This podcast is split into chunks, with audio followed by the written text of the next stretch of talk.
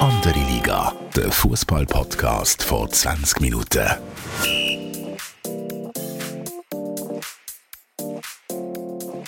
Willkommen zu einer neuen Folge von Andere Liga. Mein Name ist Tobias Wedermann, Sportchef von 20 Minuten und ich bin auch heute mit dem wunderbaren Fabian Fabu Rauch. Fabu, wie geht's dir? Hoi Tobi, ja, ich hatte noch ein bisschen technische Probleme. Gehabt. Ich hoffe, du schwitzt nicht fest, aber ich denke, es nimmt auf. Grundsätzlich geht es mir gut. Bezüglich Fußball bin ich natürlich wahnsinnig traurig. Weißt du warum? Ja. Ja, ja, also dein Lieblingsspieler hat Karriere beendet.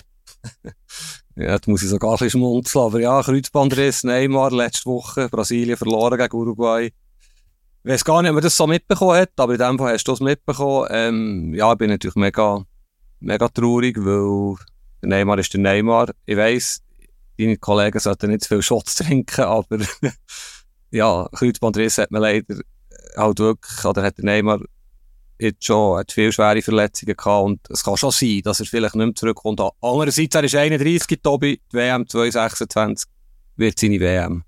Das ist vorbei.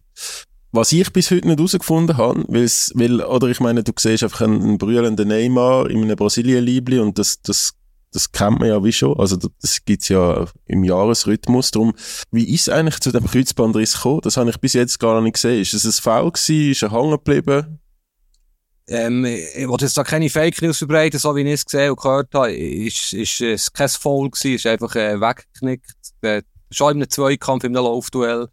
Aber ja, er ist natürlich schon sehr anfällig, jetzt immer wieder gewesen. Und, äh, er ist ein Ästhet, Ästhet, äh, das grösste Talent, das der Fußball vielleicht je gesehen hat. Merci, mhm. ich dürfen sagen. Und äh, er ist fragil, das ist leider so. Er ist mega fragil und wie du richtig sagst, im Jahresrhythmus mit einer schweren Verletzung oder fast im Halbjahresrhythmus Vielleicht, wenn er es jetzt wirklich ein Jahr lang auskuriert und äh, ist ja Saudi-Arabien vermutlich dann nicht so gefordert. Ich glaube noch daran, dass er zurückkommt. Ich muss ja daran glauben, es ist ein bisschen beim Nadal, bei meinem zweiten grossen Idol als Sportler. Ja, man wird älter, man wird verletzungsanfälliger, aber noch ist die Hoffnung da, dass sie äh, ein grosses Comeback können feiern können. Was ich mich gefragt habe, ähm, als erster Moment, wenn ich das gesehen habe, dass der jetzt einen Kreuzbandriss hat, und ja, glaube noch mehr. Also, das ist ja, glaube Knorpel und, und Meniskus und das ist, glaube auch noch beschädigt wenn ich das richtig gelesen habe. Mhm. Äh, was ich mich gefragt habe, also alle Spieler, die ja dann in den Nationalteams verletzt sind, die haben ja so eine maximale Versicherungsprämie von der FIFA, glaube von 8 Millionen oder so. Ja. Aber jetzt verdient er ja 222 oder irgendwie, ah nein, das ist seine Ablösesumme, 200 Millionen pro Jahr. Ähm, wie, äh, meinst du, das hat irgendjemand versichert? Meinst du, Al-Hilal kommt das jetzt zurück, wenn er verletzt ist? Ich kenne mich schon im Schweizer Versicherungswesen zu wenig gut aus. Ähm, weiß nicht genau, es Saudi-Arabien ist. Ich, ich gehe schon davon aus, dass die gewisse Absicherungen haben. Sonst wäre es ein bisschen fahrlässig. Aber ja, es ist natürlich schon krass. Ich weiss jetzt den genauen Lohn nicht, da weiss ja niemand so genau, aber es ist sicher weit über 100 Millionen ähm, Euro oder Franken im Jahr, wo er jetzt einfach bekommt für sein Aufbautraining und für seine Operation, Rehabilitation. Es ist, es ist der Inbegriff von Craziness und aber es ist eine gute Frage, wir können dieser mal nachgehen, vielleicht finden wir es raus. Ja, also Al-Hilal hat sich das sicher anders vorgestellt, das Engagement. Das ist äh, sehr bitter. Ja, jetzt äh, für die, die schon wieder abgeschaltet haben, ähm, weil der Februar viel zu lange mit dem Neymar geredet hat, äh, möchte er jetzt, oder denen, die noch da sind, möchte er, glaube ich, kompletten Todesstoß geben, weil er möchte noch über Demokratie reden. genau. Nein, es waren ja Wahlen am Wochenende. Ich bin gewählt, ich bin weder links noch rechts. Ich bin natürlich ein Mann der Mitte, ohne ein Mann der Mitte zu sein, sehr wirtschaftsliberal, sehr liberal aufgestellt. Aber was ich, in den letzten Wochen habe ich wieder Gespräche gehabt, und damit zum zweiten Shotmaker, äh, zu eurem Stadion in Zürich. Und der Angelo Canepa hat ja ein Essay geschrieben, wo er sich aufregt, was möglich ist mit der Einsprache und so, dass das Stadion nicht kaputt wäre. Und da hat er natürlich einen Punkt. Ich weiß nicht, wie du das siehst.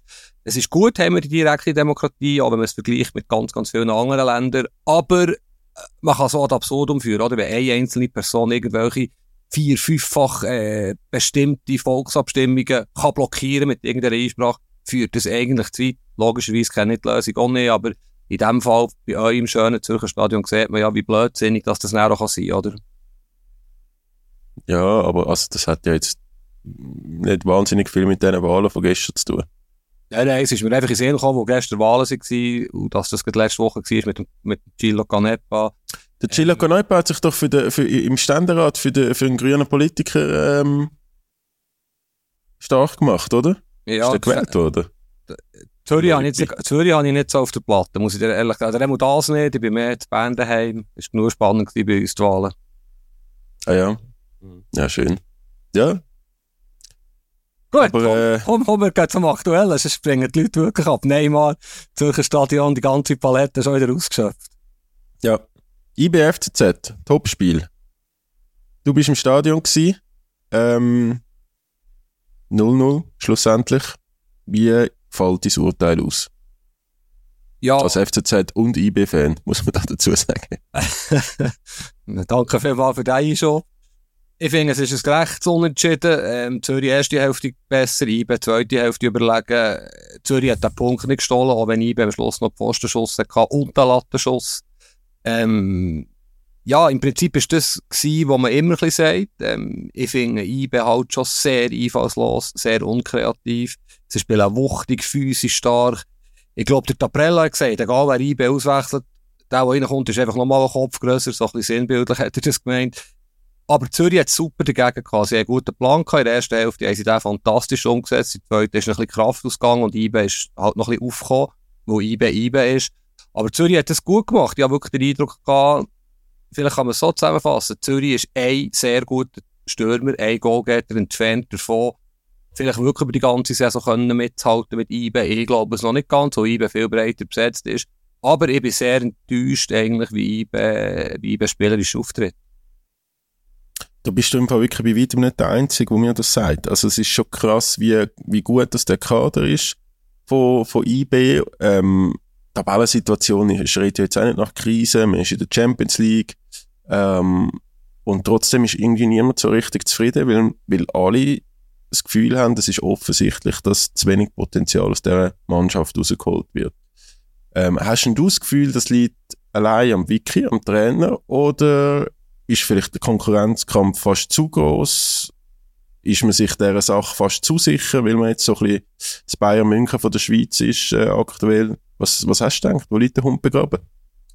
Ja, ich denke, es ist schon, schon ein, bisschen ein Mix. Und vielleicht vorausschickend noch eines, es ist eine Kritik, ein Jammer auf einem mega hohen Niveau. Meister Cup-Sieger, Champions League-Teilnehmer, ja, Text dazu geschrieben, können wir vielleicht näher dazu was da zu Bern alles passiert ist in den letzten Jahren. Ich meine, grundsätzlich ist der Spitzenspiel schon eine Woche vorher ausverkauft gewesen. Musst du dir mal überlegen, was da los ist in Bern. Wo ja lange mit dem Loris Benito noch geredet nach dem Match und er war ja schon mal hier bei IB, ist dann weg und ist letzten Sommer, also Sommer 2022, wieder zurückgekommen. Und er sagt hier, der grösste Unterschied in diesen drei Jahren, wo er weg ist, ist die Erwartungshaltung. Es längt jetzt nicht nur ein Sieg, er muss im Idealfall auch noch schön rausgespielt sein. Das spürt man, das hat er auch gespürt, als er zurückkommt, dass sich etwas passiert in Bern. Sie sind in dem Sinne ein Opfer vom eigenen Erfolg. Aber dass sie so shooten, wie sie shooten, hängt sicher auch mit dem Trainer zusammen. Das muss nicht mal negativ sein. Ich meine, wenn du Titel gewinnst, machst du alles richtig. Bei IB musst du Titel gewinnen. Und vielleicht, bevor ich zu lang werde, weiss nicht, wie du das siehst, ähm, aber ein Punkt ist sicher auch, es fehlen vielleicht auch ein bisschen die Spieler dazu, ein, ein guter Gestalter im Mittelfeld, äh, Fabian Rieder, um ihn wieder mal zu erwähnen, ist nicht wirklich ersetzt worden als Spielertyp, kann man vielleicht auch gar nicht ersetzen. Der einzige im Kader, den ich sehe, der die Fähigkeiten hat, ist der Castriot Imeri. Imeri. Er ist verletzt im Moment, hat bei IBE bis jetzt selten gut gespielt. Sagt man schon einen Spieler, der, dort Spielgestalterrolle übernehmen Es ist, hängt sicher auch ein bisschen mit dem zusammen. Äh, mir ist jetzt gerade der Name entfallen, aber der, wo es aus Polen geholt haben, der gilt ja schon als, ein als Riederersatz, oder? Kannst, könntest du mir schnell ähm, helfen mit dem Namen? Ja, ich weiss, natürlich gilt er als Riederersatz, aber er ist nicht der gleiche Spielertyp. Er ist jetzt auch noch nicht so lange dabei, er muss sich in das neue Gefüge ähm, einfügen. Ja, wie man es richtig... Lakomi. Ja, Lakomi. Lukas, Lukas Lakomi, ja, ich weiss nicht, wie man es ausspricht. Ich kann es noch zu wenig, man kann es noch zu wenig beurteilen, ob er genau so ein Spielertyp ist. Sie haben natürlich super Mittelfeldspieler. Sie haben den Malhest, der Monteiro, der Ugrinic, den ich einen super Spieler finde, aber es sind, ja, es kann ein Punkt sein, dass der Rieder natürlich fällt. Auf Fasnacht fällt da, ist jetzt nicht der kreativste Spieler auf Fasnacht, aber ist sehr ein wichtiger Spieler gewesen. Vielleicht ist es ja auch nicht nötig. Ich meine, wie viele Teams, wie viele grosse Teams gewinnen Matches so, wie sie IBE gewinnt. Es ist halt einfach, ja, es ist auffällig, und das ist krass, oder? Auffällig ist, wie einfach, dass sie eigentlich Fußball spielen. Ich bin IBE Basel geschaut und IBE Zürich und beide Trainer vom Gegner, also sowohl der Vogel als auch der Henriksen, haben nach dem Match gesagt, man hat sich darauf vorbereitet, dass IBE viele lange Bälle spielt, auf einen Iten, auf einen Samen, was sie verarbeiten, weiterleiten. Der Vicky ist daneben gehockt, hat es relativ ungerührt zur Kenntnis genommen, weil es, es kann ihm egal sein. Er gewinnt die Matches, er, er, er ist erst nach Verlustpunkten. Ja, es läuft alles gut. Und gleichzeitig sagt es einiges aus, wenn die gegnerischen Trainer es immer wieder betonen. Oder lange Bälle, mal schauen, was passiert. Zweite Welle, mit Wucht, mit Power. Ja, mir gefällt halt die Spielweise nicht besonders gut. Aber schlussendlich, wenn du die Matches gewinnst und Titel hast, machen sie alles richtig die Kritik auf höherem Niveau ist schon das ganze Jahr oder seit einem Jahr jetzt immer wieder zu hören rund um Bern, äh, finde ich schon noch spannend. Es ist, äh, es ist ein sehr ähm, ein Luxusproblem, aber eins, das dann halt auch vielleicht dann mittelfristig grösser kann werden. Äh, möchte aber schon noch schnell FCZ, äh, die haben das schon wirklich gut gemacht. Äh, wie du, wie du sagst, eigentlich, wenn man jetzt auf dem Papier die beiden Kader vergleicht, äh, ist FCZ individuell nicht, nicht auf dem Level von IB, finde ich aber die machen, die machen das wirklich gut und die machen, die schaffen als Team, äh, gerade wie du sagst, in der ersten Halbzeit haben sie es super gemacht, sind richtig heiß gewesen, Pressing äh, bis zum geht nicht mehr, also da haben sie den, den, den IB-Goalie Rajopi, hat ja einmal richtig, Rajopi spricht man aus, oder? Rajopi, ja. Hat ja einmal auch noch, ähm, glaube richtig müssen parieren, wenn ich das richtig erinnere. Ähm, der ist ja auch einmal gepresst worden, wenn er den Ball noch hat. Also die haben wirklich Gas gegeben.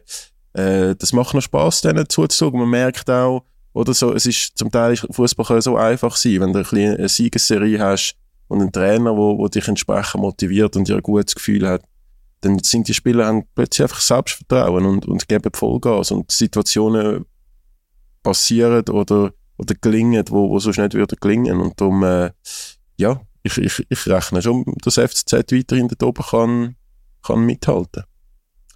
Ja, sie haben, sie haben es wirklich gut gemacht. Sie haben fast eins gegen eins gespielt, vor allem vor der Pause. Überragendes Pressing, IBE unter Druck gesetzt, IBE gar nicht zu einer Entfaltung gekommen. Es hat dann eben der Spieler wie Nias oder Garcia links sehr viel Feldpässe.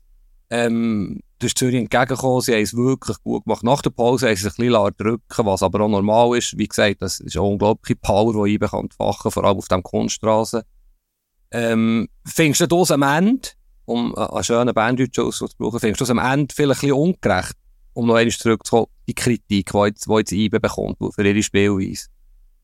Nein, also ich, ich, bin zu wenig näher an IB, ähm, um das wirklich seriös können beurteilen. Aber alle, die Ahnung haben von IB, die Leidenschaft haben für IB und IB auch intensiv verfolgen, die sagen so ziemlich das Gleiche. Und dann, dann muss ja irgendetwas dran sein. Oder? Und, und eigentlich ist ja schon so, dass nur schon der Fakt, dass eben mit Verlustpunkten könnte jetzt immer noch Erster sein, aber dass, dass, die, dass die jetzt noch nicht schon davor ziehen mit dem Kader verglichen zum Rest von der Liga, die Erwartungshaltung müsste ja, dürfen wir eigentlich schon stellen. Ja, ja, die grosse Frage ist ja, haben wir auch schon diskutiert, wie lange kann Zürich mithalten? Und in dieser Saison, ich, ich habe letzte Woche länger mit dem Canepa noch telefoniert und ihr grosses Ziel ist der Rang 6, der nach 33 Runden ja die Liga teilt. Ich, ich weiß nicht genau, ja, da kann man sich jetzt dahinter verstecken hinter dem und sagen, wir schauen dann nach 33 Runden, aber es geht ja nur noch 5 Runden. Also es ist nicht so wie früher, ich weiß nicht, ob du das noch miterlebt hast, was nach einer Finalrunde gibt mit nochmal 14 Matches. Also die Saison ist ja nahezu vorbei nach diesen 33 Runden.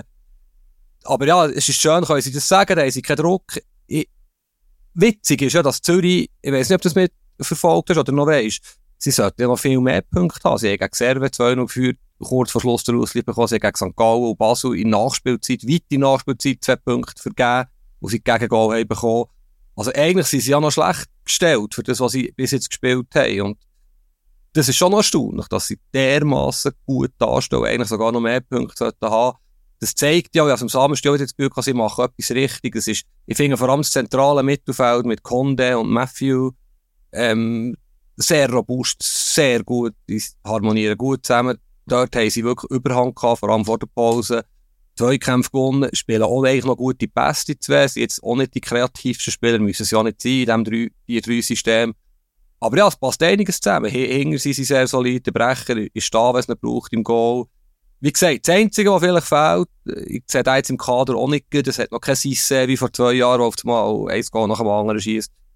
Vielleicht passiert ja da noch etwas, sie stellen sich ja sehr auf und um unter Malenovic, wo Sportchef, vielleicht sie in der Winterpause noch mit und wo, wo er durchstartet. Ist möglich. Vielleicht haben sie auch gar kein Geld für das. Aber wie sieht denn, wenn du jetzt den Herrn Ganepa getroffen hast, wie sieht denn so sein Fazit jetzt aus rund um den FCZ? Ähm, der, der Bo Hendrickson, also da wird ja seit Wochen geschrieben, dass der so gut wie weg ist. Ähm, du glaubst ja, glaub, dass der, dass der, wie heißt der? Dennis Hediger, neuer FCZ-Trainer wird. das glaube ich nicht. Das glaube ich nicht. Das, äh, ja, übrigens mit ihm telefoniert, ja, nicht getroffen. Aber ja, äh, es ja. ist interessant ist ja, dass eigentlich, wenn es Zürich nicht gut würde laufen, wäre riesen Unruhe. Oder sie haben recht viele Baustellen in den letzten Monaten. Beim Geschäftsführer angefangen, beim, beim Nick Gast, wo, wo jetzt ruhig ist geworden, wo weiterhin arbeitet, wo die Fans auch dagegen protestiert haben. Den Fall müssen wir nicht aufrollen. Canepa sagt natürlich, ja, es sei alles gut, super Stimmung auf der Geschäftsstelle, super Stimmung im Team. Malenovic, der neue Sportchef, bringt unglaubliche äh, Professionalität mit er hat natürlich ein breites Netzwerk. Man hat jetzt den Monis gekauft, der Coach, aus Coach of the Coaches, der mal beim HSV übrigens Trainer war. Man hat ja, schön äh, Euroleague-Halbfinale haben wir verloren mit ihm. Ja, von dem, aber immerhin, Euroleague-Halbfinale und HSV, ist relativ weird heute, aber ja. Äh, man hat einen geholt, der 18 Jahre bei RB Salzburg hat geschafft, also finde ich ja, du weißt, was ich von Red Bull halt aus Fußball Entwicklungsunternehmen äh, ist sicher ein guter Mann. Also da geht etwas.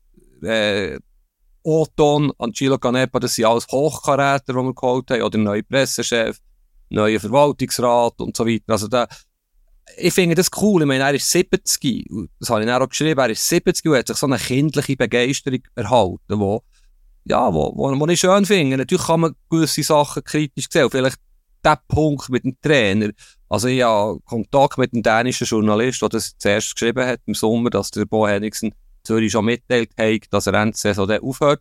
Ich habe letzte Woche noch einmal mit dem Kontakt mit dem Journalist und er behauptet, oder er sagt, der Fall ist klar, äh, da gebe ich es zurück mit der Henningsen, höre ich auf Ende Saison.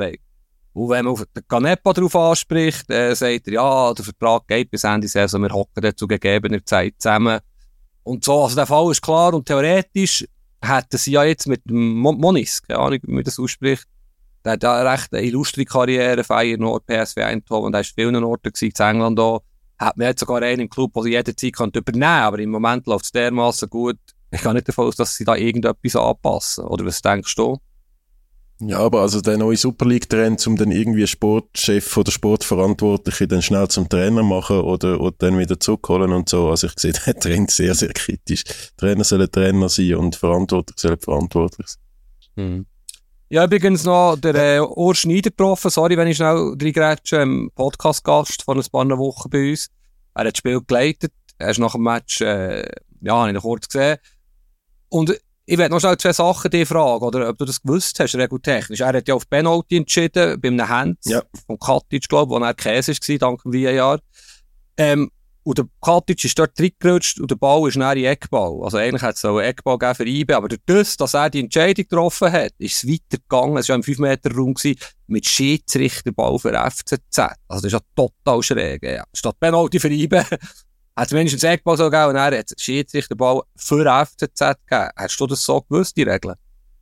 Nein, habe ich nicht gewusst. Also ich hätte jetzt, so wie du erzählt hättest, hätte ich jetzt gedacht, man müsste ja dann auf, auf Eckball entscheiden. Mhm. Und, und, und das Zweite, wo, wo ist war, wo, ja, da kann er, er kann bei beiden Sachen nicht dafür, das sind Regeln, aber das ist noch, finde ich, das finde ich wirklich die krasseste und die dümmste Regel im Fußball. Hast du ja sicher auch schon mitbekommen. Wenn es Offside ist, hat ja der Assistant Referee mittlerweile die Fahne nicht auf. Erst wenn der Angriff abgeschlossen ist, könnte ja das Goal geben. Und das ist dermaßen doof. Also, es hat eine Szene gegeben, wo IB angegriffen hat, wo der Elia, glaube ich, 10 Meter im Offset ist. Aber er hat die Fahne nicht auf. Und Zürich ist nie ein Ball gekommen. Ein Mal, aber es, hat, es, ist immer noch die gleiche Szene gewesen. Es hat theoretisch anderthalb Minuten später können ein Goal für IB geben. Also x Zweikämpfe, x Kreuzbandrissmöglichkeiten, was auch immer. Also diese Regel, kannst du mir erklären, warum das diese Regel existiert? Wenn es ein klares Offset ist, dass der Mann Linie die Fahne nicht aufhat. Ich glaube im Fall, die sind nicht angewiesen bei ganz klaren Offsides, das einfach weiter, weiter äh, laufen zu lassen, sondern dort fehlt der Linienrichter einfach massiv Cojones, zum, zum die Fahne heben. Aber, also es hat ja auch schon Szenen gegeben, wo, wo die Fahne dann aufgehebt wird und es ist gar kein Offside und so, was ich dann noch viel wilder finde, äh, wenn wenn so der Spielraum angeordnet äh, wird als Schiedsrichter, aber also grundsätzlich finde ich das schon nicht so eine schlechte Entscheidung, dass man, dass man nicht gerade auf Offside entscheidet, wenn man ja dann äh, auch ein, ein Wahr hat, aber ich finde schon, also die Linienrichter werden für irgendetwas gebraucht, die werden für irgendetwas engagiert, die werden auch für irgendetwas zahlt. Also wenn es wirklich von Augen sehen, dass der zwei, drei Meter im Offside ist, dann, dann nimm einfach die Fahnen auf.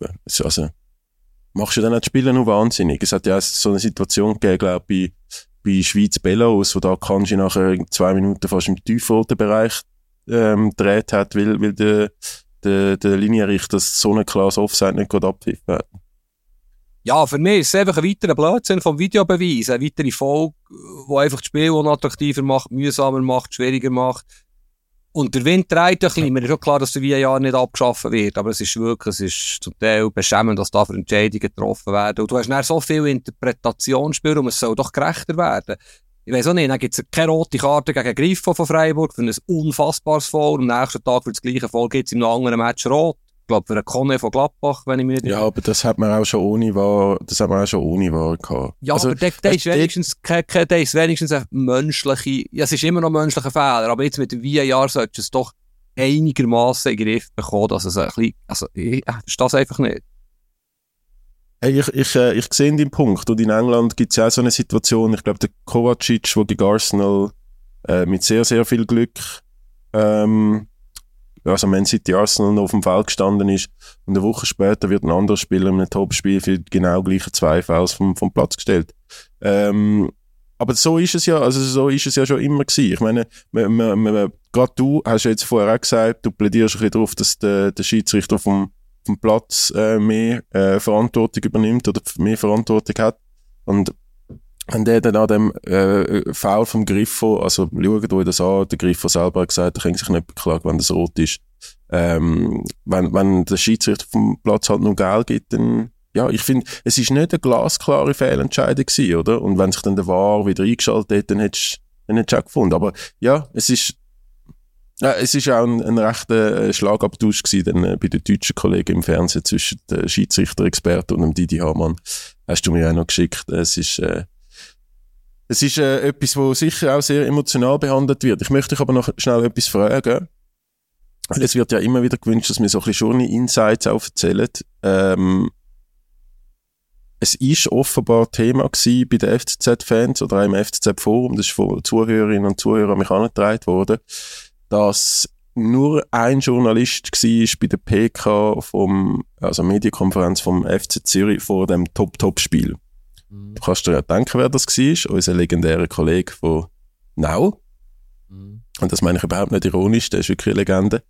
Ähm, da, für das ist, ist glaube ich, Kritik laut worden, oder? Dass, dass ihr nicht dort sind, dass wir nicht dort sind, dass der Tag nicht dort ist und so weiter. Ähm, das hat ja Gründe.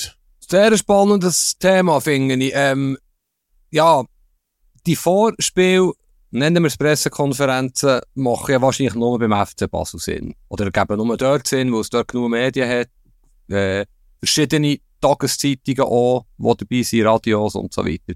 Ich habe lange IBE begleitet, wirklich lang, und dort hat es auch jahrelang am Freitag äh, immer ein Gespräch mit dem Trainer. Das hat mir gut gedacht, wo wir wirklich in Ruhe können mit dem Trainer reden ähm, und Aber ich bin häufig allein, also Berner Zeitung, nicht ich, Berner Zeitung ist häufig auch dort allein gewesen. Manchmal ist der Blick gekommen, aber ja, es ist ein bisschen so. Und GC Zürich bieten, das ist erstaunlicherweise, oder ist ja professionell, immer noch vor jedem Spiel an. Und ich weiß nicht genau, also im NZZ zum Beispiel, wir machen ja eh nicht tagesaktuelle Berichte. Wir, wir sind dort eh nie dabei oder fast nie, außer wir machen jetzt wirklich eine spezielle Geschichte. Blick, Tagi und dir 20 Minuten wahrscheinlich auch nicht immer. Und ja, man kann das kritisieren. Es ist sicher auch ein Ressourcenproblem, dass vielleicht die Redaktion ein bisschen kleiner geworden und dass man halt nicht mehr jeden Tag immer alles muss wissen muss. Ähm, ich, ich verstehe die Kritik vielleicht, andererseits ist der Lauf der Zeit, oder? Ich finde es noch gut, dass sie das anbieten, da kann man gehen, wenn man etwas braucht. Ähm, aber die sind ja offensichtlich auch nicht gewesen. Nein, nein, aber eben, also das ist ja, äh, Ressourcen dann fahrst, gut, der FCZ ist jetzt bei weitem nicht weit weg von, uns, äh, von unserem Büro, aber weißt du, wenn es dann auf Bern ist, fahrst für 10 oder 15 Minuten Pressekonferenz von Zürich nach Bern. Ähm, Im Idealfall hörst du einfach die, die gleichen 0815 Fußballsätze, ähm, wo, wo, wo immer hörst.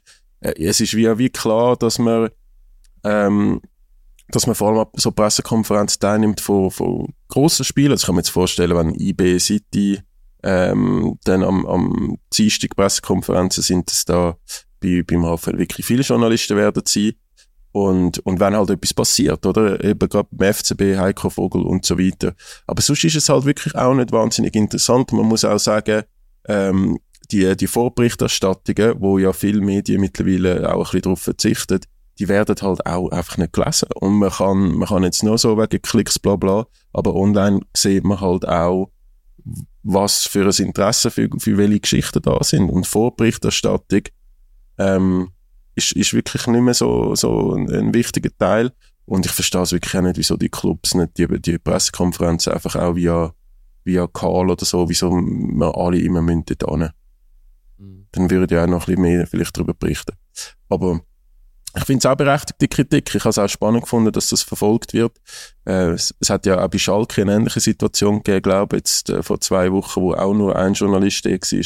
Also es ist auch nicht nur ein Schweizer, Schweizer Problem, aber das natürlich bei Bayern München, wenn der Thomas Tuchel dann zu jeglicher politischer Meinung und Israel-Palästina, dass man einfach um, ums Verrecken noch irgendein Zitat von ihm zu irgendetwas im Wort holen, äh, dort ist natürlich dann die Bude voll. Mhm. Ein grosses Thema, zum zurück zum Fußball kommen und zum Schweizer Fußball, ist auch weiterhin der Tabellenletzte von der Super League, der FC Basel. Es hat jetzt geheissen, die Nazi-Pause werde genutzt, um richtig mit der Mannschaft zu arbeiten. Wir vertrauen am Heiko Vogel, äh, um da wieder die Mannschaft in die richtige Weg leiten und, und in die richtige Richtung. Ähm, hast du etwas von dem gesehen am Samstagabend? Samstagabend? Ähm, habe nur noch die zweite Halbzeit schauen. Ich habe noch das Berner Match war, aber die Zusammenfassung noch geschaut. Ähm, soweit ich es kann beurteilen kann man der Mannschaft jetzt nicht unbedingt vorwerfen, sie nicht gekämpft. Es ist, glaube ich, ein Bemühen da gewesen. Man hat eine totale Verunsicherung gemerkt. Das passt hinten und vorne nicht zusammen. Äh, und zwar fast in jedem Mannschaftsteil. Äh, Servet ist besser gewesen. Servet hat bedient gewonnen, was ja eigentlich alles sagt. Und, ja, 10 Spiele, 5 Punkte, Obi. Wenn ich dir das vor der Saison, wir haben immer noch unser Power Ranking unter dran unseren Ski ziehen, wo wir sehen, wie wir tippen haben, Anfangssaison, wir haben, glaube ich, beide Frank 2 tippen. Äh, es ist unmöglich, oder? Und ich, man findet ja erstens die Wörter, wahrscheinlich auch die Schlagzeilen nicht. Ich meine, stell dir das mal vor. Das ist unglaublich. 10 Spiele, 5 Punkte. Es tut einem fast ein bisschen leid. Ich sage, ich habe es schon letzte Woche gesagt und ich bleibe dabei. Oder? Es, es, in meinen Augen darf das nicht sein, dass Basel dermaßen schlecht dasteht. Und mittlerweile ist sogar GC ein bisschen davon, davon gerannt. Also, ja, ich weiß nicht, wo das noch herführt. Gut, GC weiss ja selber nicht, wie sie das Spiel gegen Luana gewonnen haben. Aber man könnte vielleicht auch ein bisschen abschauen, oder? Ähm, einfach vielleicht schauen, dass defensiv nichts passiert und dann, wenn vorne einer reingeht, dann, dann hat man dann vielleicht plötzlich einen Punkt oder, oder drei. Ähm, ja, es ist, ich weiß es nicht. Es ist, äh, es ist wirklich, ich habe das Spiel geschaut, es ist wirklich, ähm, also, die Verunsicherung, die du sagst, ist, ist komplett da gewesen. Das ist wirklich spürbar gewesen, auch vor dem Fernsehen. Und man hat aber auch gleichzeitig nicht das Gefühl gehabt, dass jetzt die einen mega konkreten Spielplan gehabt haben, wo, wo, oder wahrscheinlich in so Situationen, äh, hörst du ja dann immer so Trainer, was sie gemacht haben, um, um die Mannschaft wieder aufzubauen, bei vergleichbaren Fällen. Und, und dort heisst es ja dann immer irgendwie Sicherheit zurückgeben, einfache Sachen, wieder auf den, nur auf den einfachen Fußball fokussieren, ähm, kleine Erfolg generieren, zum Selbstschutz auch zurückholen irgendwie sehe ich das alles, alles nicht so. Also es ist, es ist, äh, ja, es ist, es ist, ich sehe, ich weiß wirklich nicht, wo das soll anführen, oder? Aber äh, jetzt, was ist nächste, nächste Woche ist Lausanne, Sport. Und äh, wenn es das auch nicht gewinnen, dann bin ich dann also gespannt, wie das weitergeht. Aber ich habe ja auch der Tauland Chakra nach dem, oder ich meine, die, die Interviews nach dem, nach dem Spiel sind ja dann auch immer sehr emotional und, und man muss äh, man muss dann gerade aufs Geschehen reagieren, aber Tauland Chaka hat gesagt, er wisse nicht, ob die Hälfte von der Mannschaft wisse, um was es geht, in dem, in dem Liebling spielen. Ähm, Finde ich noch krass, dass er gerade so die Hälfte der Mannschaft anzählt in Sachen Identifikation. Ja, das Interview auch gesehen und es ist gut, dass du das ansprichst, weil die Aussage ist tatsächlich relativ radikal. Und gleichzeitig hat es wie dünkt, der Tal und Chaka ist in diesem Interview, wie du richtig sagst, vier Stunden nach Spielschluss, er muss herstehen, der Fabian Frey hat diesmal, glaube ich, nicht wollen. Ähm, er ist ein Leader, er hat es eigentlich sehr gut gemacht. Er ist nicht, nicht durchgedreht, er ist nicht aggressiv, er ist ruhig gewesen, fassungslos, traurig, enttäuscht, deprimiert, what else. Aber er hat nicht alles äh, angezündet. Die Aussage ist ihm rausgerutscht, finde ich aber okay, dass er das sagt, aufrüttelt. Sonst hat er es gut gemacht. Und ich, ich weiss, glaube ich, auch vielleicht, wie er es gemeint hat. Ich meine, ich bin heute Morgen noch einmal ins Kader durchgegangen. Grundsätzlich gefällt mir die Philosophie. Sie haben erfahrene Spieler, ich zähle jetzt nicht wieder auf, die den Club gut kennen. Sie haben unglaublich viel Talent geholt. Sie haben sicher einen grossen Umbruch gehabt, nicht ganz so geplant. Aber jetzt, Tobi, das sind alles 17, 18, 19 bis 23-jährige Spieler, die sie geholt haben. Die sind noch nie in ihrem Leben irgendwo Führungsspieler gewesen. Kraft ihres Alters können sie das gar nicht sein. Äh, die sind daher gekommen, Sprungbrett, möglicherweise Europacup spielen, weiterziehen. Wie es so ganz, ganz viele Spieler geschafft haben. Jetzt sind die in dieser Situation, die sie niemals erwartet haben, die sie nicht kennen, aus einem fremden Land, in einer anderen Liga, die begreifen gar nicht, was passiert. Also, es ist so schwierig. Es ist wie ein Teufelskreis, wo sie jetzt drin sind. Und sag mir jetzt, wie die Spieler sollen funktionieren. Die kommen aus Georgien, aus Brasilien, aus Serbien, von wo auch immer. Wir reden jetzt nicht über Geschäftsphilosophie, ob das richtig oder falsch ist, aber sag mir, wie soll die Mannschaft wieder rausfinden aus dem Album? Das die sind ja mit sich selber dermaßen stark beschäftigt. Die sind zum Teil drei Monate in der Schweiz. Das ist brutal schwierig für die Spieler.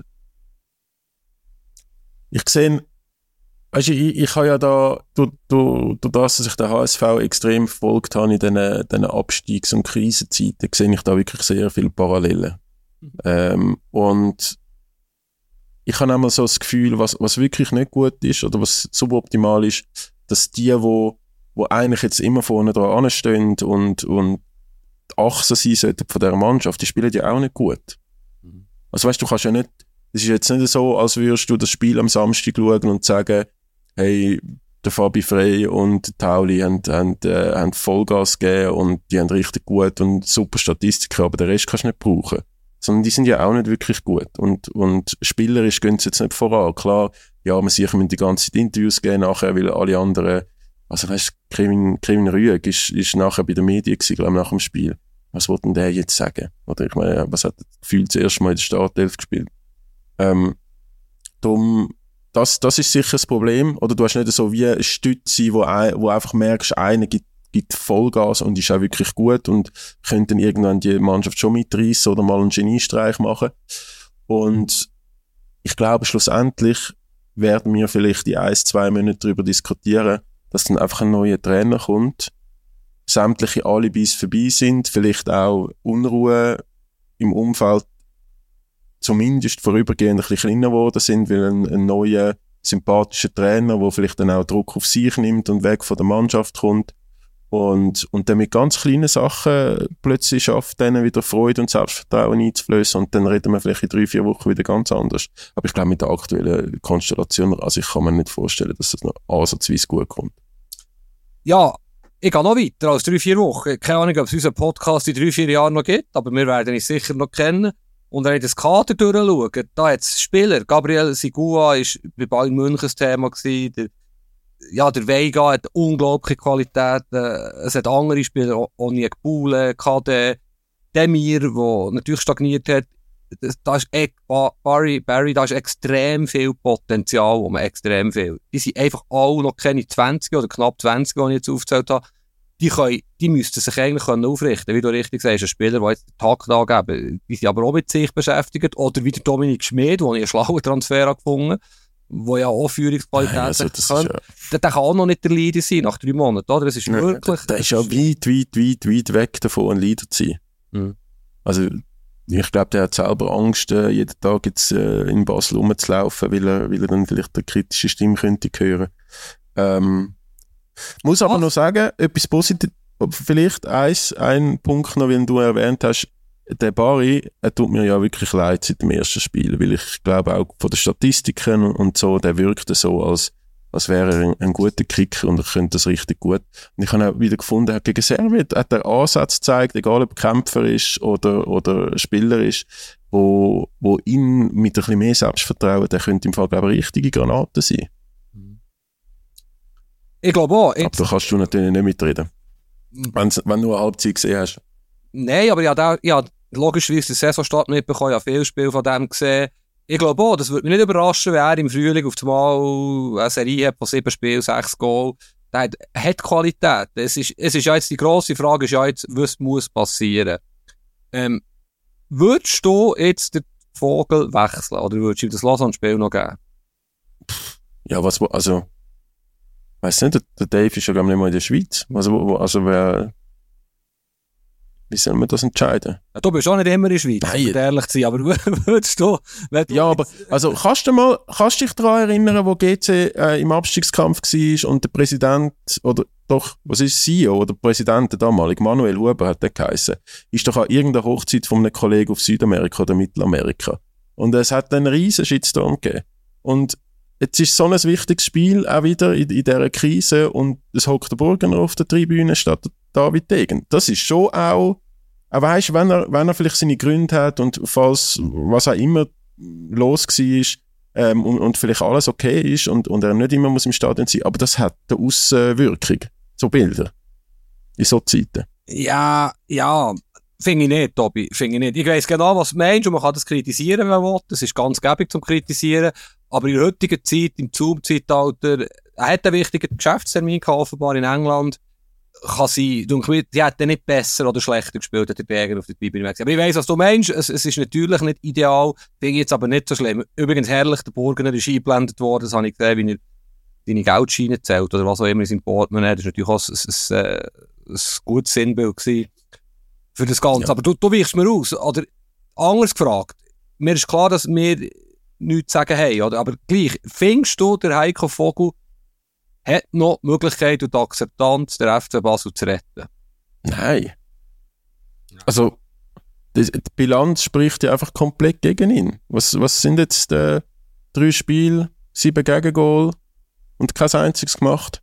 Mhm. Also, das ist, das ist, also, das ist eine absolute Katastrophe das ist, gerade in dem schnelllebigen Trainerbusiness, wenn du, wenn du eben in so einer Abwärtsspirale bist und, und der Feuerwehrmann bist und mit so einer Bilanz ähm, losleist, dann habe ich also selten eine Situation, äh, eine ähnliche oder vergleichbare Situation gesehen, wo ein Trainer das überlebt hat auf seinem Posten. Ich, habe mir das lange überlegt, ob es eine vergleichbare Situation gibt. Dortmund war dann so schlecht gewesen, und dann hat man, glaube ich, entschieden, dass bis Ende Saison der Klopp Trainer bleibt. Er hat es dann noch vor Rang 18, vor Rang 7 oder so geführt. Aber da ist klar er geht dann, nach einer unglaublich erfolgreichen Zeit. Aber eigentlich hat Heiko Vogel verloren, das sehe ich auch so. Es ist, andererseits hörst du halt immer wieder von Leuten, die näher dran sind, dass die Spieler eigentlich mit ihm als Trainer gar nicht so unzufrieden sind. Er tut sich gut aufstellen, macht gute Trainings und so. Aber irgendwann nützt er das nicht mehr. Den Mechanismus kennen wir. Und er ist auch Sportchef nicht ganz unverantwortlich für die Kaderzusammenstellung, für einen Fehlgriff Timo Schulz. Ähm, es wird wirklich logischerweise sehr schwierig. Es, es ist wie immer auch eine Frage von Alternativen. Es, es sind ja viele Namen, wenn man da ein bisschen mit Leuten redet oder äh, WhatsApp, die zu Basel daheim sind. Ja, ich werfe jetzt mal ein paar Namen in die Runde und bin gespannt auf deine Reaktion. Du kannst theoretisch einen Contini holen, wo, wo ja, arbeitslos ist im Moment, der parat wäre. Der Urs Fischer wird vielleicht gleich bei Union Berlin entlassen, ja, unrealistische Namen dabei. Der Murat Yakin ist vielleicht gleich frei. Nationalmannschaft, der Vlado Petkovic, wer würde die Schweiz kennen, wer rum. Ähm, es gibt ein paar Namen, oder, wo, wo, wo, wo gehandelt werden oder wo man darüber spekulieren kann. Wie, wie siehst du das? sind das alle vier Namen, die gehandelt werden? Das ist ja richtig, drei von vier, das sind richtig wild, eigentlich. Nein, aber äh, darum, darum, darum erwähne ich es, es ist schwierig. Ich glaube, es gibt natürlich andere Breitenreiter, du kannst ja irgendwelche holen, die arbeitslos sind. Einfach jetzt die mit, äh, äh, ja, so ein bisschen witzeln zum Teil mit Kollegen. Ja, sie halten jetzt die Namen klar. Der eine oder andere ist sehr absurd, wo auch schon mal der Basel war. Und übrigens Meister ist worden, wie der Fisch oder Jakin, und dann zumal rausgeschossen worden ist, weil er wenig attraktiv spielt. Zusammengefasst oder einfach zusammengefasst. Ähm, ja, heute würde man gerne Meister werden und nicht so attraktiv spielen, oder? Da siehst du mal, wie sich die Maßstäbe verschoben haben. Ich glaube, ich glaube einfach generell nicht, dass der David Degen kann bei Blue ähm, ins Interview sitzen und sagen, der Heiko Vogel ist unser Trainer, wir sind nicht auf Trainersuche und dann zwei Wochen später schon wieder den Trainer entlassen. Also es geht ja dann auch irgendwann um seine Glaubwürdigkeit, ob das jetzt gut ist oder, oder nicht. Ähm, dann der andere Punkt, den du noch gesagt hast, weißt, Spieler, die so schlecht spielen aktuell, äh, manchmal sollte auf die hören in Sachen Trainer. Also weißt, wenn, wenn die sagen, ja, wir sind zufrieden mit dem Training und wie er uns vorbereitet, und nachher spielst du so einen Schrott, weiß ich dann halt auch nicht, ob, ob die Spieler die richtige Wahrnehmung haben oder ob es das Richtige ist, äh, auf, auf die zu hören. Sage ich jetzt einfach mal so. Und ja, also ich habe äh, gestern ist ein Basel-Fan auf mich zugekommen und hat wirklich mal meine ehrliche Meinung zum Contini wählen. Dass wir so weit sind, dass der, dass FCB-Fans sich fast schon Contini herbei wünschen, oder gewisse zumindest, finde ich also schon, es spricht auch, auch nicht. Aber ja, ich meine, bei, bei GZ hat solche gehabt, die ihn toll gefunden hat. Es hat auch solche gegeben, wo, es gar nicht, ähm, wo, wo nicht so toll gefunden haben. Äh, ich weiß, ich weiß es nicht, ob er der Richtige wäre für so eine Situation. Also weißt, nur noch schnell zu präzisieren, wo Ironie, das funktioniert nie. Also mir ist klar, dass Jakin und Fischer äh, nicht realistische Lösungen sind. Was ich finde ist, Contini finde ich eigentlich noch einen guten Trainer. Der hat etwas. Sehe ich jetzt, dass er mal eine Chance bei einem Top-Club bekommt, nach so vielen Jahren. Sage jetzt mal bei Mittelfeldclubs. Ich glaube grundsätzlich, Basel braucht einen Trainertyp, Bo Henriksen, Peter Zeidler. Einer, der herkommt, gute Stimmung, die Spieler ja annimmt, motiviert, äh, ja, auch ein bisschen ein Handbumännchen ist eine Seitenlinie, frische Energie bringt, Power hat, so etwas braucht jetzt Basel. Ich kann dir jetzt nicht sagen, die beiden sind im Moment ein Club. Wer das kann sein, der Breitenreiter ist nicht ganz so, aber er hat natürlich bei Zürich gezeigt, was er kann. Nicht so lange her, wäre frei. Es gibt ganz sicher noch viele Trainer, die angeboten werden, die, die frei sind, wo wir jetzt nicht drauf kommen, hier Dutzende von Trainern. Ähm, so wie ich die verstanden habe, würde ich ja hier wechseln, oder? Und jetzt, eben, jetzt ist einfach die Frage von Alternativen. Was ist eigentlich mit dem Felix Magath? Ah, das ist etwa wieder Fischer oder. Der, der, der, aber der, der kennt die Situation ja super. Der würde am Schluss einfach FC Basel kaufen. Am, am Schluss wird er dann noch Vierten und, und will den Degen wegputschen im Sommer oder so. Ja, du kannst schon ja. 32-Jährigen irgendeinen Deutschen holen, der Assistent war bei grossen Trainern. Ja, es gibt viele Möglichkeiten. Fände ich aber falsch. Ich fände jetzt eben Typ Bo Henriksen fände ich... Nein, nein, jemand, der Erfahrung, jemand, der Erfahrung hat mit dieser Situation, der genau weiß, was es jetzt braucht, ähm, zum, zum, zum wieder aus, dem, aus der Abwärtsspirale rauszukommen. Hey, wir werden es sehen. Wir mhm. werden es sehen. Ähm, du hast den Murat Yakin schon erwähnt. In unserem letzten Podcast haben wir ja sehr viel über die Nazi und, und auch sehr, uns ein bisschen kritisch geäußert über, ähm, über den Murat Yakin und die Entwicklung vom Team unter Murat Yakin. Es ist auch noch viel geschrieben worden. Also die Welschen sind einmal mehr äh, recht hässig unterwegs. Aber die sind ja eh, also die sehen das ja von Anfang an schon ein bisschen kritischer, die Wahl. Dann auch, auch wir haben ja äh, geschrieben, die Bilanz ist ja, also der Punkt ist nicht, obwohl es so viele schlechte, ja für Zeichen schlechte oder kleine Gegner gewesen sind bis jetzt, ist ja schlechter als Petkovic oder Hitzfeld, als seine Vorgänger. Das ist schon auch eine alarmierende Statistik und Statistiken lügen ja bekanntlich nie. Äh, ihr habt auch nochmal das Thema aufgenommen jetzt in der NZZ am Sonntag. Ähm, es ist schon, es, es brodelt schon sehr. Aber der Schweizer Fußballverband, muss man vielleicht auch noch zwischen, hat inzwischen eine klare Stellungnahme herausgegeben, dass es keine Trainerdiskussion gibt. Ja, genau. Und sie machen es eigentlich SFV-like, wie man es kennt, seit, seit Ewigkeiten, denkt mir, aussetzen, abwarten, Sturm vorbeiziehen. Kann man so machen. Sie machen es sich aber ein bisschen einfach, wenn sie sagen, es gäbe überhaupt keine Probleme. Der Jakin oder Granit Xhaka haben sich ausgesprochen, es ist alles gut. Das ist für mich, das sind Fake News, äh, sage ich ganz klar. Ähm, vielleicht machen wir Medien uns manchmal auch zu einfach. Das, äh, wir sitzen da auch in diesem Boot. Ähm, aber es kann nicht sein, dass alle grösseren Schweizer Zeitungen das Gleiche schreiben und auf dem Holzweg sind. Oder manchmal ist das Gefühl, wenn man mit Leuten vom SFV redet, wir sind alles Idioten, die haben keine Ahnung, wie sie wirklich sind beim Verband und in der Nationalmannschaft. Und wir haben alle unsere Informanten, unsere Leute, die wir kennen, von Tribüne bis 20 Minuten. Also, ja, ich rede jetzt von 7, 8, 9, 10 Journalisten, die sich mit dieser Sache wirklich intensiv befassen. Wir kommen alle zum gleichen Schluss, da stimmt etwas nicht. Und das, da ist etwas dran. Das ist einfach so. Und sie machen es jetzt so, wie sie es machen. Und es kann ja sogar sein, Tobi, dass Israel sich muss zurückziehen aus bekannten Gründen. Also, dass echt die November-Spiele überhaupt keine Brisanz mehr haben. Und die Schweiz eh zweit ist, egal was passiert, selbst dass sie zweimal verlieren, wo Israel schlicht nicht mitspielt. Es kann sein, dass man sich qualifiziert irgendwie. Das muss ja, eigentlich nicht die Frage gestellt sein mit der Qualität von dieser Mannschaft. Und dann geht man so an. Und ich oder wir bei NZZ haben jetzt halt auch wieder die Frage aufgeworfen, ja, müsste man denn nicht jetzt, aufgrund von all diesen Sachen, die passiert sind, gleich eine Trainerdebatte mal anstoßen und schauen, was ist denn eigentlich nachher? Der Jacki hat immer noch das gleiche Problem.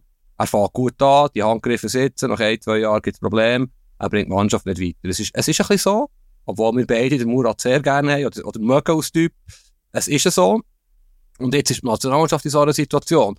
Auch hier, wir können jetzt Name-Dropping machen, vom, vom Petkovic-Comeback bis zur EM, bis zu, bis zum FAF, wo, wo sicher komplizierte Wahl wäre, bis irgendjemand aus dem Ausland. Aber irgendetwas, der SFV, finde ich, ist auf dem Holzweg, wenn er einfach sagt, da gibt es keine Probleme, wir qualifizieren uns für die EM, der Vertrag wird dann verlängert und dann geht es einfach weiter. Ja, ich habe einfach das Gefühl, die haben gar keinen Plan B.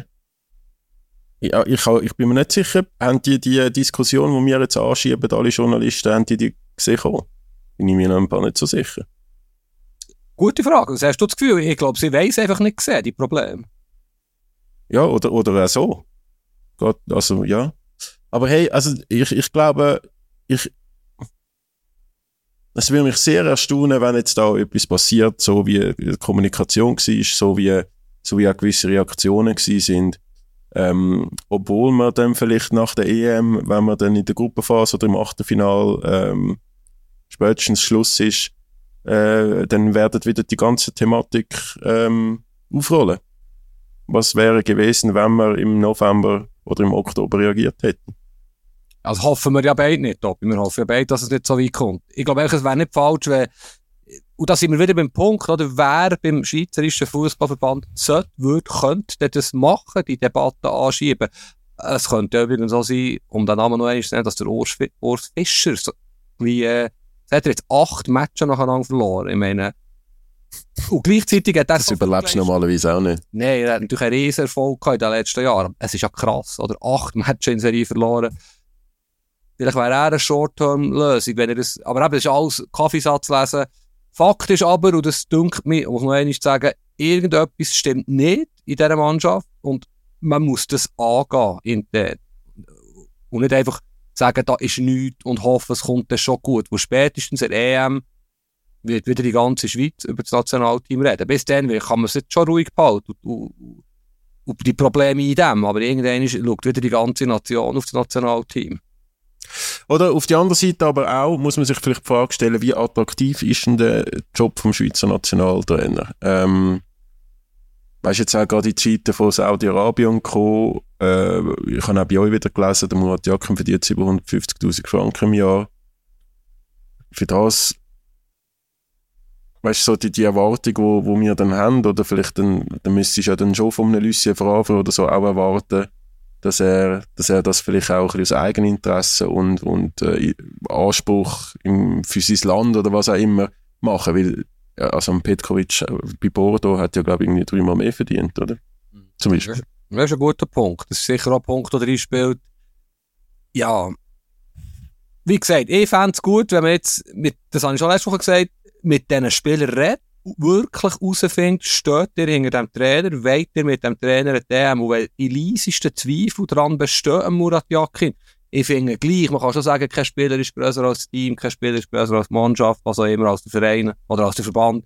Wenn, da, wenn es da Probleme gibt, von Führungsspielerseite her, dann muss der Verband handeln. Die EM kommt, die wird wichtig sein. Da kann man auch kurzfristige Lösung suchen. Ich meine, man braucht jetzt nicht einen Trainer für bis 2030 zu denken. Gerade im Nationalteam ist das äh, völlig unnötig. Und wenn das nicht passiert, dann finde ich, ist das ein bisschen fahrlässig vom Verband. Da sind wir uns, glaube ich, einig, oder? Ja, ja, absolut. Wäre im Fall noch ein spannender, da hat mir gestern, letzte einen inputet. Ich finde es noch eine spannende Überlegung, der Patrick Rahmen als Nationaltrainer. Du hörst fast keinen Spieler, der negativ über ihn redet. Bei Basel hat man im Nachhinein wahrscheinlich, ja, ist er zum Fazit gekommen, dass der das gar nicht so schlecht gemacht hat. Was haltest du von dem? Kommt mir gerade sehen, dass er auch bei Basel eine gute Lösung wäre wieder. Aber ja, habe ich mir noch nie so überlegt, ist jetzt ein spontan. ich finde ihn auch ein guter Typ. Ich glaube auch, dass er logischerweise die Spieler auch kennt, dass er genau so eine kurzfristige Lösung könnte sein. Aber ja, er, wer dazu bereit wäre, was Wintertour würde machen, gibt es ein paar offene Fragen, aber fände ich nicht das Dümmste, klar. Wir werden es sehen. Es ist ja auch schon bald wieder Nazi-Break, ob mit oder ohne äh, Israel-Spiel, wo wir das wieder sicher intensiv behandeln werden. Wir haben in der letzten Episode noch angekündigt, dass du möchtest über den Wettskandal in Italien reden. Ähm, darum würde ich sagen, auch wenn wir wieder vorgeschritten sind, äh, zeitlich tun wir das noch behandeln. Ähm, für die, die das jetzt nicht mitbekommen haben, möchtest du das in ein paar Sätzen schnell zusammenfassen? Weiß nicht, ob ich das kann. Ähm,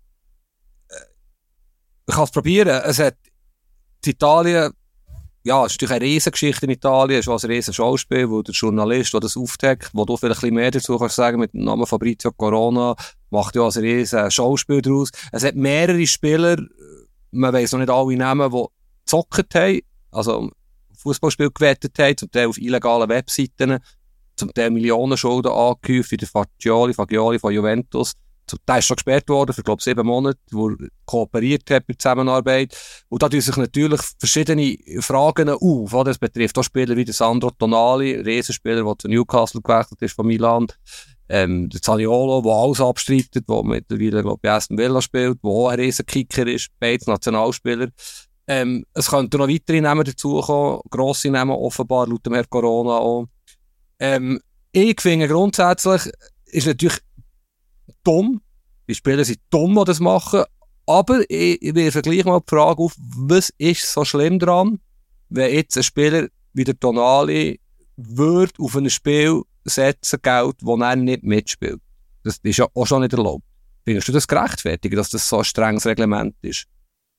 In vielen Fällen ist es ja dann so, dass, äh, dass die vielleicht schon auch Infos haben über die Spiele und die Spieler, oder? Und dann würde man ja zum Beispiel in der Bankingbranche von Insiderhandel äh, reden, was ja auch nicht erlaubt ist für, für Banker. Ähm, drum, oder Bankerinnen. Ähm, drum, ich finde das in erster Linie, und das zeigt der Fall auch wieder, oder ich meine, die, die, die Fußballer ähm, ab einem gewissen Level verdienen so viel Geld, ähm, haben, sind oft auch das Leben lang ab, weiß auch nicht, 12, 13 in den Nachwuchsleistungszentren in Watte gepackt worden, können auch vielleicht gar nicht so mit dem Geld umgehen, wie man, wie man sollte. Viele lernen das dann erst im, im, ähm, im Laufe ihrer Karriere und zum Teil lernen die das auch auf sehr bittere Art und Weise, weil sie Geld verlieren. Und darum, ich finde äh, auch gegenüber dem Schutz von den Spielern, es, ich, ich, ich finde, äh, ich finde das eigentlich gerechtfertigt, dass das so ist. Und ähm, ja, es, es ist vielleicht noch zu dem, zu dem äh, Fabrizio Corona. Der ist also nicht irgendein Journalist, der ist, der ist, äh, der ist eine riesen Nummer, eine riesen Persönlichkeit. Der ist auch, bei vielen dubiosen Fällen in Italien ist der immer wieder irgendwie involviert. Äh, der ist auch, glaube ich, schon im Gefängnis gewesen, weil er ist, ähm, weil er auch äh, Leute erpresst hat mit, mit Informationen. Ähm, ich habe Sachen gehört, wie, dass er bekannte Persönlichkeiten, auch viele Fußballer, äh, eben mit irgendwelchen Fremdgeh-Sachen oder, oder Fotos erpresst hat, hat Geld bekommen und hat sie dann gleich veröffentlicht. Also es ist einfach alles Hörensagen. Ich weiß nicht, äh, ich, ich habe mir jetzt nicht alle Artikel über der Corona geredet. Also ist auch im gleichen, im, in ich sage jetzt mal, der gleiche Kreis unterwegs im Fußballer. Äh, ich glaube, am Lukas Hernandez, seine Frau, nein, am Theo Hernandez, äh, von Milan, seine Frau, ist auch mal mit dem Corona zusammen gewesen.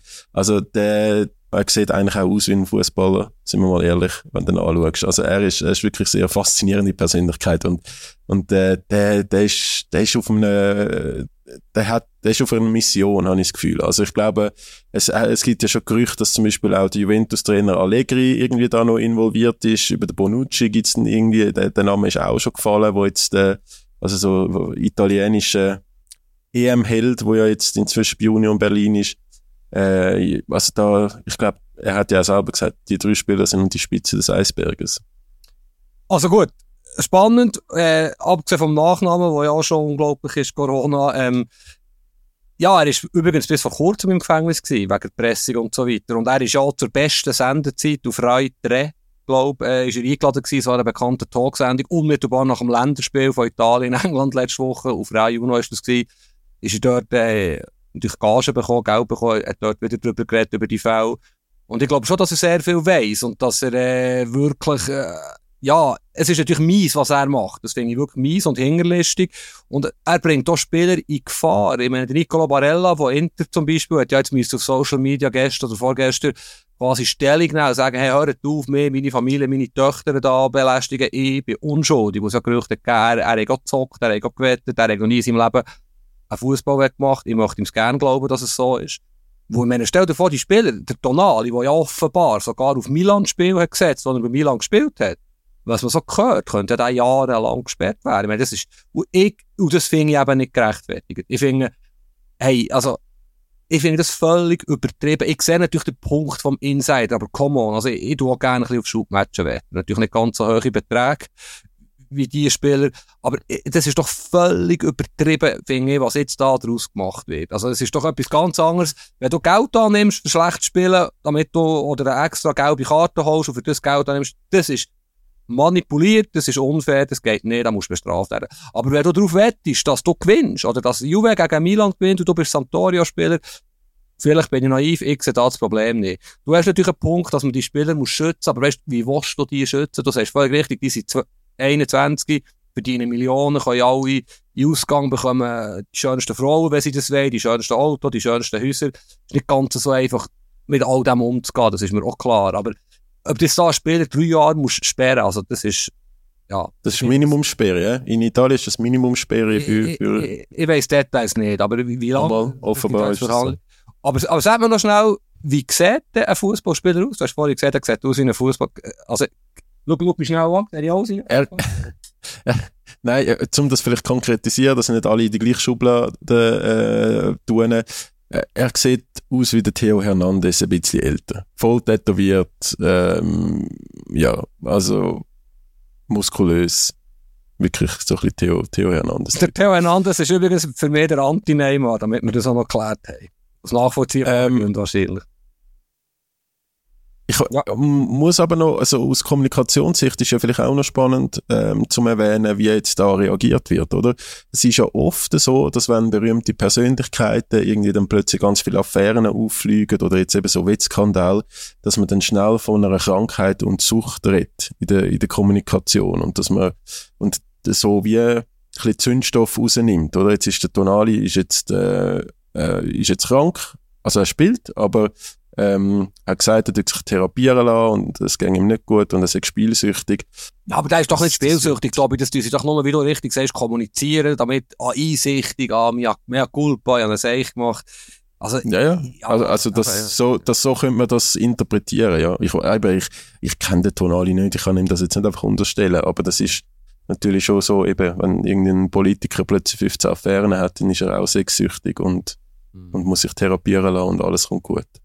Genau. Bist du auch süchtig? Nach irgendetwas? Kaffee. Kaffee. Also ich meine, du hast mich schon erlebt, wenn ich am Morgen keinen Kaffee habe und äh, irgendeiner Situation ausgesetzt bin, wo mir jetzt nicht so viel Spaß macht, das, äh, das kann grusig enden. ja, ja. Und du? Du wettest auch? Ich bin, ja, ich bin sicher sehr suchtgefährdet. Das habe ich festgestellt in meinem kurzen Leben. Und darum, äh, ja, man, man kann sich ja einschränken. Man muss sich Regeln, Regeln machen, ja, Familie, also eben, man muss sich ja selber lieb sein. Und ja, ich glaube, ich habe einen guten Umgang gefunden mit, mit äh, Poker zum Beispiel, mit, mit Fußballwetten. Ähm, aber ich sehe Problematik, ich habe Kollegen die wirklich, äh, auf Deutsch gesagt, in Scheissdreck geraten, wo du, wenn du um zwei Uhr morgen vor dem Computer hockst, keine Kontrolle hast, du kannst deine Kreditkarte leeren, oder?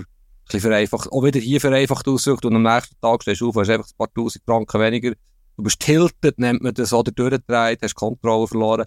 Es geht wirklich schnell. Gerade so bei solchen Sachen musst du wirklich auch diszipliniert sein.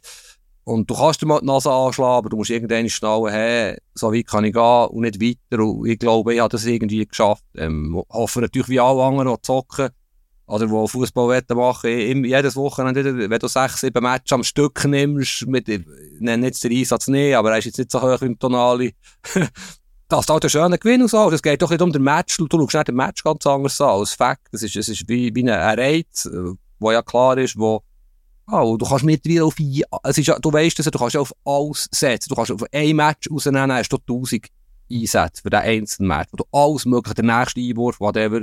Und das ist schon faszinierend, oder? Und wenn, wenn du so viel Zeit hast wie die jungen Fußballer, aus der so langweilig ist, ja, dann kannst du stundenlang vor einem iPad hocken und die Wetten platzieren und, ja, dumm laufen. Ja, ah, ich bin dort überhaupt nicht gefährdet, weil äh, ich gönne einfach nie etwas. Also ich habe gar nie das, das, das Gefühl von irgendwie eine erfolgreiche Wette, wo mich dann irgendwie angefixt hat. Ich verliere einfach immer.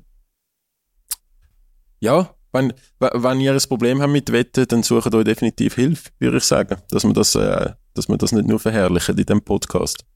Ähm, ich schaue schnell unseren Sheet an, wir haben noch ganz viele Punkte, wo wir nicht darüber reden können. Auslandfußball ist für mich, Inter ist erst, alles ist gut. Äh, Chelsea besser geworden, aber immer noch nicht gut. Ähm, ist das schon noch etwas wichtig im Auslandfußball oder wenn wir das auf nächste Woche äh, verschieben? Granit Xhaka, äh, auch erste Leverkusen ist überragend, Inter mit einem Sommer überragend, Manuel Akanji, äh, erste rote Karte seit seiner Challenge League Zeit in Winterthur. Ähm, es hat sich viel da, das Wochenende. Eben Urs Fischer komplett im Seich in, in, bei Union Berlin. Kann man so schnell zusammenfassen, oder? Ich würde sagen, wir beobachten das und die nächste Woche wieder ein bisschen mehr, vielleicht brennt bei Basel ein bisschen weniger der Baum, es ist kein Spitzenkampf in der Schweiz. Du kommst auf Bern im Jahr am Mittwoch, äh, in deinem der Premier League Land das beste Team in die Schweiz kommt, oder? IB City am Mittwoch. Ja, und wenn, wenn, äh, wenn ich im Stadion bin bei Man City, gibt's ja entweder eine Klatsche oder sonst einfach einen heroischen Sieg. Also, ich weiß nicht, ob man sich da groß Sorgen machen aber ich glaube, es würde auch ohne mich im Stadion ähnlich, ähnlich ausfallen. Oder? Also, es gibt, Hast es gibt Gefühl, also sorry, es kann gar keinen heroischen Sieg geben. In dem Fall gibt es eine Klatsche. In dem Fall gibt es eine Klatsche. Nicht gut. Nein, also ja, eben, ich habe jetzt gesehen mehrmals, ja, es ist Fußball und es gibt, jemand hat so schön geschrieben, kein Dreibuch im Fußball, es kann alles passieren. Es kann nach drei Minuten rote Karte geben für einen City-Goalie. Äh, aber ein 5-1 für City ist jetzt vermutlich realistischer als ein 2-1 für IBE. Ohne jetzt irgendeinem IBE-Fan zu nahe zu treten. Wenn ich überlege, wie der Haaland auf die Verteidigung zustimmt. Ähm, vielleicht entscheidet sich der Guardiola aber auch die Betty aufzustellen, was irgendwo nicht immer nachvollziehbar ist. Es ist noch zu kurz. Ja, aber wahrscheinlich wird es nicht so sein und der Haaland will der immer spielen. Ähm, aber es ist natürlich unglaublich, der Punkt vielleicht noch, da haben wir jetzt nicht können darüber reden ja, eben ja IBE lang erlebt, so ein Spiel im Wankdorf, das ist immer noch fast nicht das vorstellbar, dass das möglich ist, dass das beste Team der Welt, okay, das zweitbeste nach Inter Mailand, in einem Champions League Spiel auf Bern kommt. Also das ist, manchmal vergisst man schnell, was da ist noch vor ein paar Jahren. Darum genießen, genießen, genießen. Man weiß nicht, ob das wieder passiert. Und es ist ein grosser Match für den Schweizer Fußball. Absolut. Und ich komme extrem viel Anfragen über, ob ich Tickets organisieren kann. Vielleicht für die, die zulassen, ähm, ich kann es wirklich nicht schreiben, am Februar kann. Merci. ja. Nein, ich glaube auch, ich glaube, ich glaube auch, die können, äh, ja, geredet mit äh, den Presseleuten.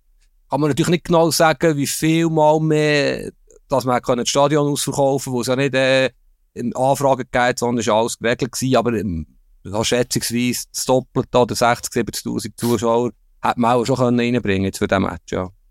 Ähm, ich glaube, wir kommen zum Ende. Ja. Oder? Ja. Passt. Dann passt äh, würde ich sagen, geniessen äh, die europäische Woche mit Champions League, Euroleague, Conference League und dann natürlich wieder die Ligen am Wochenende.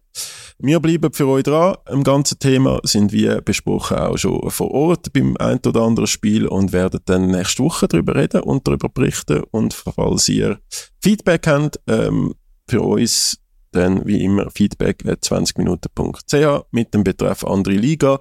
Und wenn ihr äh, uns noch eine Bewertung hinterlässt auf Spotify, Apple Podcast und so weiter, ähm, sind wir auch immer sehr dankbar. Und übrigens auch die Kommentare, die zum Beispiel auf Spotify reinkommen. Ich lese die alle, die schönen und die weniger schönen. In dem Fall, gute Woche. Danke euch. Tschüss zusammen, gute Zeit. Andere Liga, der Fußball-Podcast vor 20 Minuten.